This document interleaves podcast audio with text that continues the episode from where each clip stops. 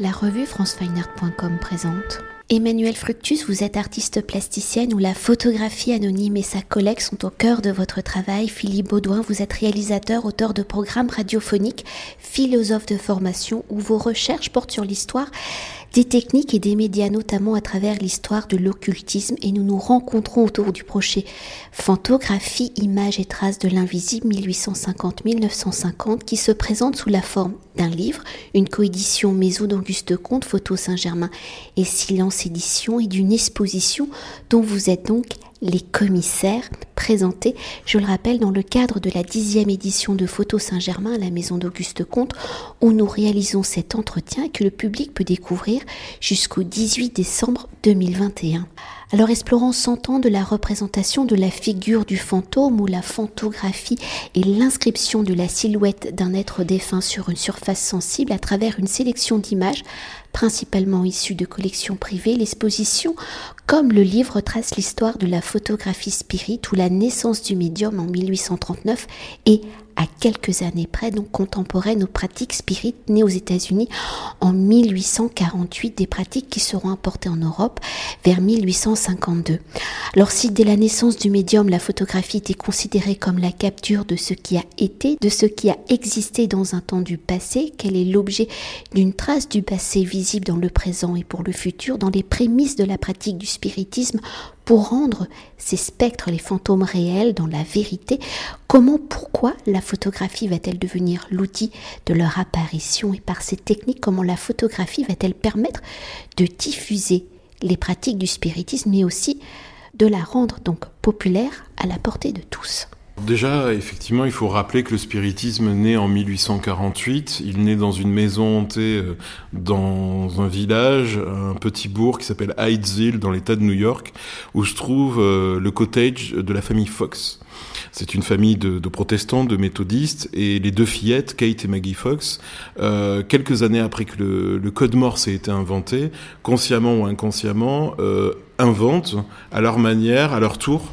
une technique pour soi-disant communiquer avec les morts, puisque elle se retrouve euh, confrontée à un problème qui est qui est quand même un peu agaçant, qui dure depuis quelques semaines dans la maison, c'est qu'il y a des coups frappés qui se produisent, et elle va à tout prix identifier ce qu'elle pense être l'esprit qui hante la maison.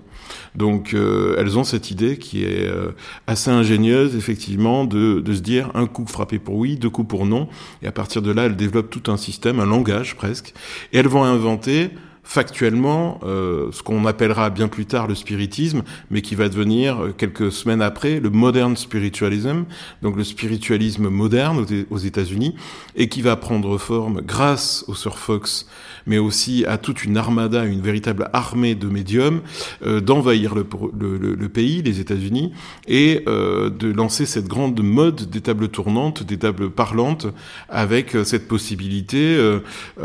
tant espérée de pouvoir enfin renouer avec les disparus et d'établir une sorte de passerelle entre le, monde des vivants et le monde des morts. Bon, ça c'est une première chose. Et donc très rapidement, effectivement, au début des années 1860,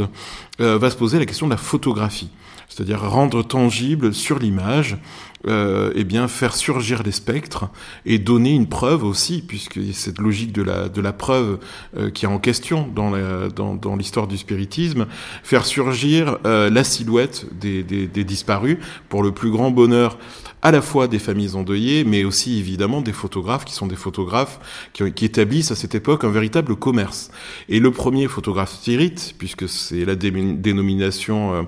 euh, euh, on va dire, euh, qu'on utilise en fait, conventionnelle, est William Memler, qui est à Boston, et qui dans son atelier va travailler, va, va être accompagné de médiums, et notamment de son épouse, qui est Anna Memler,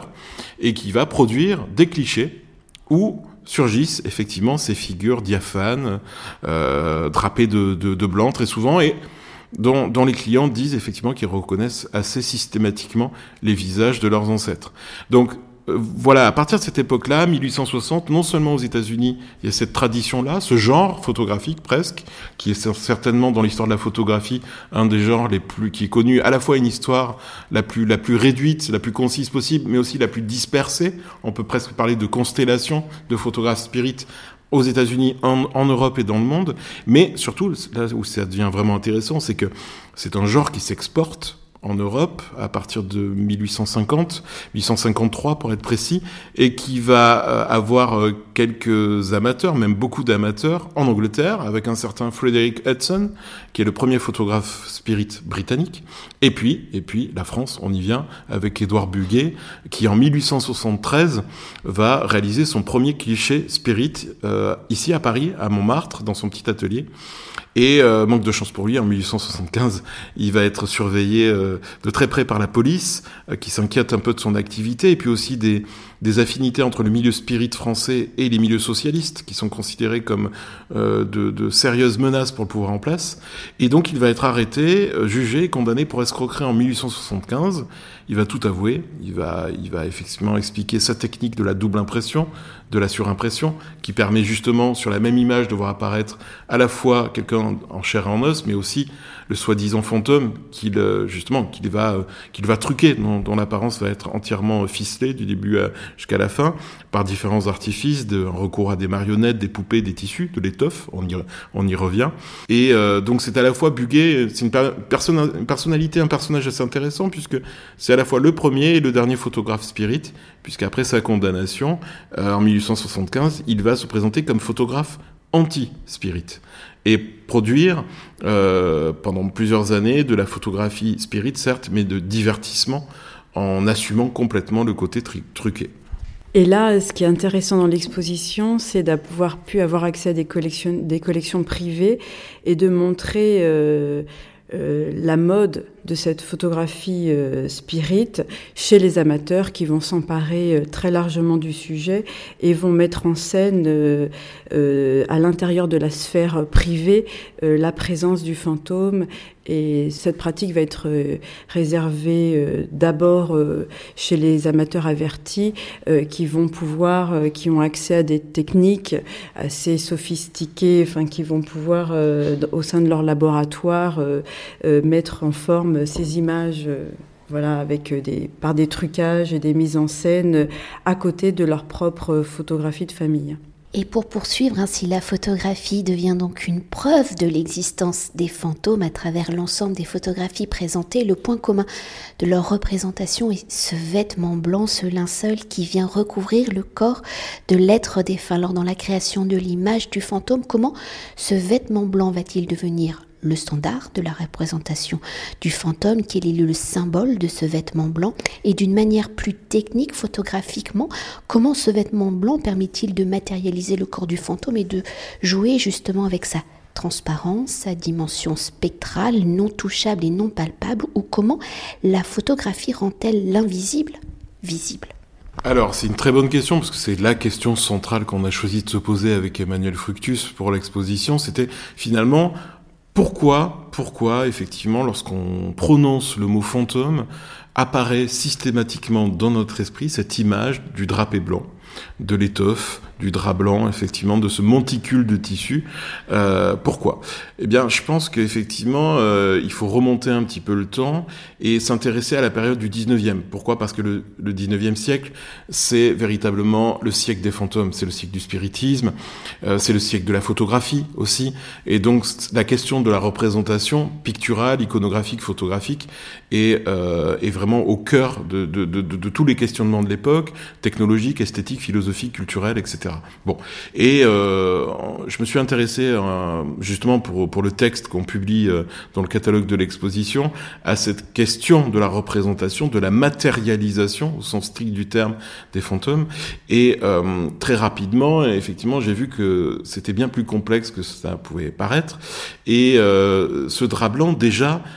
historiquement, il, il, est présent quasiment depuis l'Antiquité. Euh, dans les descriptions qui en sont faites, dans les gravures, les lithographies, puis la, photographie, les dessins aussi. Bon, c'est quelque chose qui, c'est un invariant, voilà. Et ça, généralement, ça pose un peu problème euh, aux historiens lorsqu'on lorsqu'on travaille euh, là-dessus. Effectivement, la continuité est toujours source de de, de, suspicion, de, sou, de soupçon. Et là, effectivement, c'est un invariant. C'est un invariant iconographique, c'est un invariant presque philosophique. Et euh, certains auteurs, comme Camille Flammarion, le grand vulgarisateur scientifique, astronome, qui s'est lui-même euh, engagé dans le spiritisme d'une certaine façon, très scientifique, s'est posé la question. On lui posait la question également, il a essayé d'y répondre euh, à la fin du 19e siècle, il expliquait que oui, effectivement, euh, il faut absolument, si les fantômes existent, euh, qu'ils trouvent un moyen de se manifester au vivant de la manière la plus efficace possible. Et le drap blanc était non seulement avait cette force sur le plan visuel, cette présence, mais en même temps, elle s'expliquait aussi euh, pour être dans la continuité du linceul, qui est l'ultime vêtement porté par le, le, défunt, euh, qui permet aussi de contraster avec le visage, souvent qui apparaît dans, dans ces photos. Et puis, euh, à côté de ça, euh, évidemment, la psychanalyse s'est un peu intéressée à la question, et Freud explique que oui, effectivement, si le drap blanc est aussi prégnant dans, dans, nos esprits, dans notre inconscient, c'est parce que c'est également le pyjama blanc des parents qui, euh, durant la nuit, viennent surveiller l'enfant pour qu'il ne mouille pas ses draps. Et donc ça, ça aurait été peut-être qui sait, euh, ça aurait été à l'origine d'un trauma presque, qui aurait durablement marqué les générations, les enfants, etc. Et euh, qui aurait une forme de résurgence comme ça, euh, une, une, survivance euh, quelque part dans l'inconscient, et qu'on associerait à la fois à l'autorité, quelque part, euh, à quelqu'un justement qui a une force dans l'histoire d'une famille, voilà, et puis aussi au monde de la nuit au monde de la nuit. Donc effectivement, ça serait un, moyen assez commode, assez aisé de pouvoir figurer euh, les, les, les, revenants, euh, les spectres. Et puis euh, aussi, c'est une manière bien commode, je le disais, de donner à ces désincarnés une nouvelle forme d'incarnation et de leur donner corps à travers l'étoffe, à travers le tissu. Et ça, c'est quelque chose qui se décline. C'est un objet qui se décline énormément dans l'exposition, à la fois dans les photos dites authentiques, euh, mais également dans les, dans les photos ouvertement truquées. Ce qui est intéressant aussi dans notre volonté de l'exposition, qui effectivement part de 1850 jusqu'à 1950, c'était vraiment de travailler sur ce motif et d'interroger finalement la permanence et la mise en place de ces stéréotypes dans l'iconographie ancienne et moderne. Et ce qui est assez troublant, c'est que aujourd'hui, un, un, un petit enfant comme un adulte va se déguiser, va continuer à se déguiser en fantôme et c'est vraiment euh, sur cette euh, sur ce sur ce dé, sur cette question qui a vraiment, euh, je pense, a été le, notre notre notre interrogation au départ. Voilà, sur cette finalement cette mise en place et sur cette continuité iconographique qui vient toujours habiter les images. Et justement, pour poursuivre l'exposition comme le livre traçant, nous l'avons déjà évoqué, un cent ans de l'histoire de la représentation des fantômes par le médium photographique de 1850 à 1950 au regard de l'évolution du médium, mais aussi de la société, comment la représentation du fantôme évolue-t-elle, comment cette évolution va-t-elle faire peut-être disparaître les fantômes? Enfin maintenant je sais que non. Ben, ce qui est d'assez intéressant, c'est peut-être de prendre un exemple très concret, en fait, de cette disparition. Il y a effectivement l'avènement des fantômes. L'avènement des fantômes, c'est, je l'ai dit tout à l'heure, 1861, hein, qui est considéré comme l'année euh, durant laquelle euh, est produite la première image spirit. Euh, la disparition des fantômes, elle se produit d'une certaine manière, sous une certaine forme, avec un auteur assez improbable euh, auquel on a consacré toute une salle ici, qui est Émile Tisanet qui est un gendarme, un officier de gendarmerie, de ce qui est plus sérieux dans, dans, dans la hiérarchie militaire, et qui, lui, parallèlement à ses enquêtes sur le terrain, va enquêter sur les phénomènes de maisons hantées, de fermes hantées, puisque les gendarmes, très régulièrement, justement, parcourent la, la France rurale. Et donc, euh, ces photos, puisqu'il y a une photo, une production photographique euh, qu'il confie d'ailleurs à des camarades sur le terrain, aux quatre camps de la France, lui réalise très peu de photos au final, mais il se procure et il accumule toute une collection photographique où on voit concrètement sur ces images absolument rien, si ce n'est des paysages, des granges désolées, des fermes euh, désertées en partie, quelquefois des silhouettes, mais ces silhouettes sont soit celles des habitants, des occupants, euh, en chair et en os évidemment, ou bien celles des gendarmes sur le terrain qui posent fièrement devant euh, euh, le lieu où aurait euh, se serait manifesté euh, tel ou tel spectre. Et c'est assez intéressant parce que même les fantômes commencent à, à disparaître de, de, de, ces scènes de crimes invisibles. Moi, j'appelle ça des scènes de crimes invisibles puisque ce sont des lieux qui, d'après les légendes que rédige Tisanet, euh, ce seraient des lieux hantés qui auraient été le théâtre de manifestations inexpliquées, des coups frappés, ce qu'on appelle des grêles de pierre ou des incendies spontanés que Tisanet rattache à des esprits frappeurs. Ce sont pas forcément des fantômes d'ailleurs, sont des esprits frappeurs qu'on appelle également poltergeist, qui est le terme exact, qui est utilisé depuis le XVIe siècle à peu près, et qui désigne des phénomènes souvent de coups frappés ou de perturbations de maisons, qu'on qualifie rapidement de hantées. Et lui, il s'est beaucoup intéressé à cela, parce que c'est la question de l'invisible, évidemment. C'est la question de, de, de, cette possibilité de hanter des lieux, qu'un esprit ou plusieurs esprits viennent euh, parasiter effectivement euh, la, la, sérénité du, du, du, foyer. Et donc, il a essayé de comprendre un peu la nature de ces phénomènes-là. Mais ce qui est d'assez paradoxal et beau, finalement, je trouve, dans cette production photographique, c'est que non seulement il n'y a rien à voir, mais toute la force, effectivement, réside dans l'appareil qui vient entourer, l'appareil critique qui vient entourer ces images, et toute l'histoire, toutes ces, toutes ces fables presque, finalement, que, dont, dont, dont Tisanet euh, est l'auteur pour ces images. Et peut-être pour évoquer les photographies de l'exposition, la majorité sont issues de collections privées. Dans leur statut, ces objets sont souvent anonymes. Alors au regard de l'histoire, pourquoi ces photographes n'ont pas forcément suscité l'intérêt des institutions de l'histoire officielle? C'est pas tout à fait vrai. Pour les photographies où les auteurs sont connus au regard de leur production photographique, quelle est la place de la photographie spirit Est-ce un véritable marché pour eux? Ont-ils construit leur renommée sur cette production particulière? Rendre donc les fantômes visibles. Ce que je voulais, dire, c'est que ce qui est assez euh, intéressant par rapport aux collectionneurs, au monde des collectionneurs, effectivement, il y a des collectionneurs qui sont euh, officiellement, entre guillemets, intéressés par le spiritisme, et donc ils vont euh, créer toute une ils vont créer un corpus autour de ces questions, mais la grande majorité des collectionneurs qui, font, qui, nous, qui, ont prêté des images pour cette exposition, c'est que ce sont des gens qui s'intéressent vraiment à des sujets très différents, euh, à des périodes très différentes souvent, et qui ont quelques images, parfois une, voire plusieurs images spirites. Et donc, euh, c'est vraiment dans le cadre de, la collecte d'images d'anonymes que ces images surgissent, qu'ils ont pu rencontrer une ou plusieurs images et qu'ils vont euh, décider d'acquérir. Et donc, c'est aussi ce mélange des images euh, qui est intéressant. Donc eux, ils ont plutôt acquis ces images du côté de la curiosité, hein, de,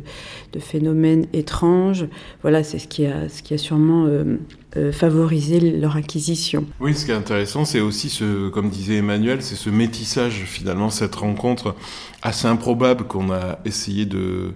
ben, de, de, de, faire naître ici, quelque part, dans la maison d'Auguste Comte, euh, à la fois une rencontre entre deux univers complètement opposés au départ, le scientisme et le positivisme d'un côté, avec Auguste Comte, et puis une forme de ce qu'on pourrait considérer comme une irrationalité ou la croyance populaire, ou du moins une religion, une religiosité avec Alan Kardec, hein, le théoricien du spiritisme, et au milieu ces images au milieu de ces images, ces, spectres qui fait effectivement entre 1850 et 1950, c'est la période qu'on a choisie, viennent hanter justement les paysages, les familles, euh, les, les, les, lieux d'habitation et euh, travailler effectivement avec des collectionneurs, c'était aussi quelque part entrer dans leur intimité. C'était aussi questionner l'attrait des fantômes quelque part pour ces pour ces gens-là qui, euh, la plupart, sont des gens euh, qui ont parfaitement la tête sur les épaules, mais qui ont une fascination et on peut les comprendre pour euh, la photographie spirit, ou ce qu'on appelle généralement la photographie occulte, qui est une réunion, euh, vraiment euh, une rencontre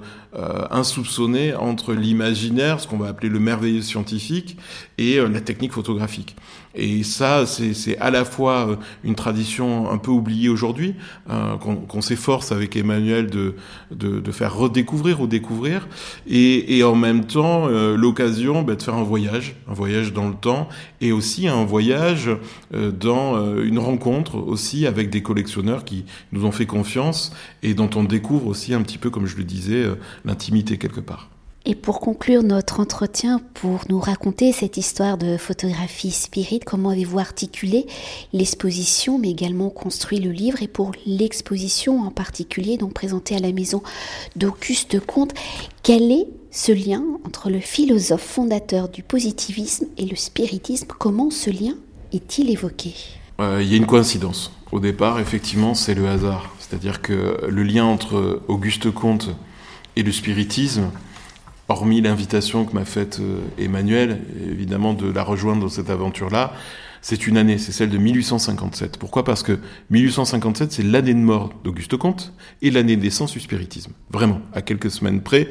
euh, entre le décès d'Auguste Comte et la publication du Livre des esprits d'Alan Kardec, ouvrage dans lequel il publie le mot spiritisme, c'est lui qui invente le spiritisme, euh, on a effectivement ce croisement complètement inespéré qui nous a grandement aidé aussi pour l'exposition, à vrai dire, et sur lequel on a essayé de travailler. Ça, c'est la première chose. Euh, L'autre passerelle existante, c'était euh, effectivement des documents ici qui faisaient parfaitement le lien, me semble-t-il, entre l'imaginaire spectral et euh, le positivisme de, de Comte. Euh, je donnerai deux exemples euh, très très très clairs, très nets. Le premier, c'est la photographie post-mortem euh, de Comte, euh, son portrait, son dernier portrait, comme on dit, sur son lit de mort, euh, qui est finalement l'une des très rares images qui est survécue à Comte. Ça, c'est la première, la première chose. Et peut-être qu'Emmanuel me complétera là-dessus. Et, et, deuxième élément, c'est un document découvert grâce à David Labreur, euh, directeur de la maison d'Auguste Comte, euh, un document manuscrit, pas photographique, mais manuscrit, qui est le compte rendu, le procès verbal d'une séance de spiritisme qu'on pense avoir été, qui aurait été menée par des fidèles, on n'a pas vraiment de certitude là-dessus, mais qui est conservé ici, et qui euh, donne la parole à Auguste Comte, son esprit, vraiment, qui Apparemment, ce serait manifesté quelques années après sa mort, peut-être ici, qui sait, durant une séance. En tout cas, le document est bien conservé ici. Et Comte prend la parole durant cette séance et dit qu'il renie entièrement sa doctrine, entièrement sa philosophie, et que, contrairement à ce qu'il avait pu dire, Comte détestait le spiritisme, hein, il considérait ça comme une superstition. Euh, Comte, dans ce document-là, à son esprit en tout cas, euh, explique très clairement que, effectivement, il s'est trompé, qu'il renie absolument tout, et que, évidemment, il y a une transcendance, que Dieu existe, et que l'au-delà est véritablement une réalité. Ce que je voulais juste euh, ajouter par rapport à l'exposition, ce qui était très intéressant aussi pour nous euh, comme exercice, c'était d'investir ce lieu comme une installation. Ce n'est pas une exposition chronologique classique, mais ce qui était euh, assez fabuleux, c'était d'avoir la chance de pouvoir travailler aux côtés de Photo Saint-Germain, David Labreur de la Maison Auguste Comte, qui nous ont fait totalement confiance et qui nous ont laissé habiter l'espace euh, avec certaines règles assez strictes, mais de, pouvoir euh, créer des petits univers dans chaque salle et de voyager encore une fois dans ces images amateurs et euh, plus ou moins scientifiques et de créer notamment une salle dédiée à Eva Carrière qui est pour nous aussi quelque chose qui nous touche beaucoup et que nous avons beaucoup aimé faire en, en créant, euh, en mettant corps euh, à l'étoffe, au tissu, avec la création de Louise Gounel, qui a créé une réplique de la robe d'Eva Carrière. Voilà, donc c'est un voyage euh, dans cet appartement assez singulier, qui, dont les meubles n'ont pas bougé depuis 1857, et cette rencontre entre le spiritisme et le positivisme, euh, euh, je pense, fonctionne à notre grande surprise assez bien aussi. Euh, et nous sommes très très heureux d'avoir pu investir ces lieux. Merci beaucoup. Cet entretien a été réalisé par franceweiner.com.